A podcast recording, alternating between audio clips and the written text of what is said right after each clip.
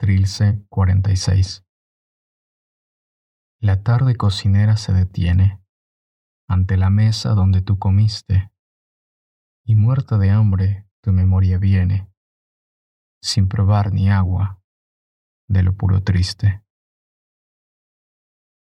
Mas como siempre, tu humildad se aviene a que le brinden la bondad más triste, y no quieras gustar, que ves quien viene filialmente a la mesa en que comiste. La tarde cocinera te suplica y te llora en su delantal que aún sórdido nos empieza a querer de oírnos tanto. Yo hago esfuerzos también, porque no hay valor para servirse de estas aves. Ah, ¿qué nos vamos a servir? Ya nada.